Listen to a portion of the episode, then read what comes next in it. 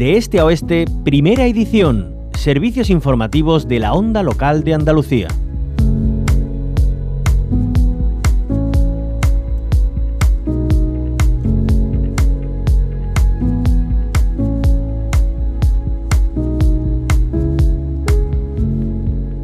La Comisión Parlamentaria de Economía, Hacienda y Fondos Europeos vivía ayer una jornada completa de comparecencias de agentes sociales sobre el proyecto de presupuestos para 2023. El miércoles pasado superaba su debate de totalidad a pesar de las enmiendas presentadas por PSOE por Andalucía y adelante. Ya saben, el Partido Popular dispone de mayoría absoluta y este era tan solo un trámite. Una vez remitido el proyecto de las próximas cuentas públicas a la Comisión de Hacienda, viene el debate de enmiendas parciales presentadas por el resto de fuerzas y también el tejido social, económico y productivo es en este espacio donde hace una valoración y propuestas de mejoras. Nos centramos hoy en las que realizan los trabajadores y trabajadoras por cuenta propia. Saludamos a Pepe Galván, él es el secretario general de la Unión de Asociaciones de Trabajadores Autónomos y Emprendedores de Andalucía, UATAE. Pepe Galván, bienvenido a la onda local de Andalucía. Hola, muy buenos días a todos y a todas. Gracias por acompañarnos. ¿Qué valoración general realizan acerca de las cuentas que se destinan a su sector? Bueno, inicialmente pues una valoración positiva. Eh, son cuentas que ya venían prorrogadas, son cuentas que son necesarias para la estabilidad de nuestra comunidad eh, autónoma en todo, que, que facilitarán la vida, entiendo, de todos los andaluces y mejorarán teóricamente pues la, esa estabilidad, como digo, de todos los sectores de todos los sectores productivos. Si bien es cierto que son cuentas que, eh, a pesar de que se presume de, un incremento sustancial de, las mismas son cuentas que vienen un tanto dopadas no por el incremento de fondos de fondos europeos pero en cualquier caso bienvenida sea. Hace poco Pepe Galván se reunían con la portavoz de por Andalucía Inmaculada Nieto eh, para que ella misma recabase sus peticiones y así hacer eh, propuestas desde su grupo parlamentario para mejorar esas cuentas. Eh, de qué se habló en ese encuentro además de eso entiendo abordarían la situación general de los autónomos y autónomas en Andalucía y además por sectores. Sí, efectivamente, fue un encuentro sectorial en el que participaron distintos distintos sectores que están vinculados con nuestra organización, pues desde tintorerías y lavandería, el sector del turismo, sector del, del comercio, la agricultura, eh, taxis, eh, estuvieron nuestros gestores de, de, espectáculos. En fin, creo que una representación bien digna de lo que viene a ser el trabajo autónomo andaluz.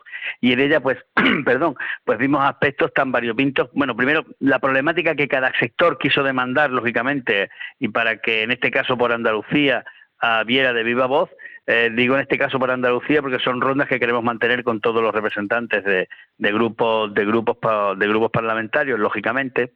Y ahí pues estuvimos desgranando problemas que en unos casos, como digo, son exclusivamente sectoriales, es decir, problemáticas de cada uno de los sectores allí, allí, allí representados, y por otro lado, pues lógicamente, eh, digamos, problemáticas o políticas o cuestiones mucho más transversales eh, que afectan pues casi en general a toda la vida, la estabilidad y el buen funcionamiento del trabajo autónomo. Eh, bueno, son muchos los sectores eh, de los que podríamos hablar, Pepe Galván, pero ¿hay alguna problemática que sea la tónica general de todos? Pues en este en este momento donde realmente pues se vive con una gran incertidumbre provocada por la crisis energética, por la, provocada por la crisis de la, eh, de la guerra, donde afrontamos un año con una desaceleración económica bastante importante. Venimos de un crecimiento aproximadamente o casi del 5%, mientras que las previsiones para 2023 pues no llegan ni tan siquiera o nos quedamos a una décima del 2% y según pues los eruditos y, los, y y los estudiosos de estas cuestiones, mm, por debajo, crecimientos por debajo del 2% prácticamente es creación de empleo cero.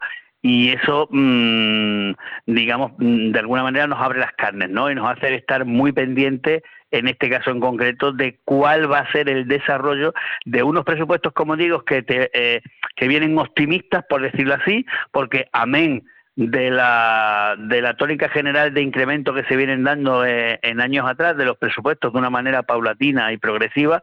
En este caso, pues tenemos un incremento bastante importante eh, que ronda prácticamente los casi 6.000 millones de euros que provienen de fondos europeos. Para nuestra organización, para nuestros sectores, lo más preocupante por supuesto, es la, la ejecución de los mismos, ¿no?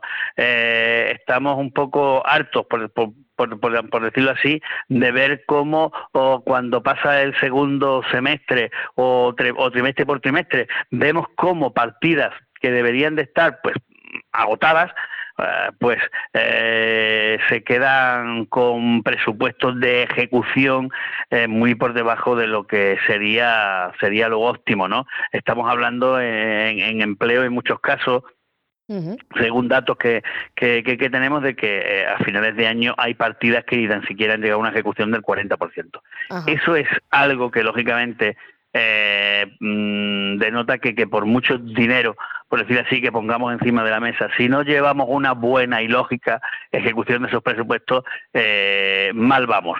Y en este año 2023, repito, donde las previsiones de crecimiento pues no son las más óptimas, digamos que es un año donde hay que apretarse los machos, donde tenemos que, eh, de alguna manera, intentar atinar, si me permite la, expresión, y afinar muy mucho y ser muy meticuloso en esos niveles de, ejecución presupuestaria que son eh, a, la postre lo que le van a dar realidad a estos a estos compromisos.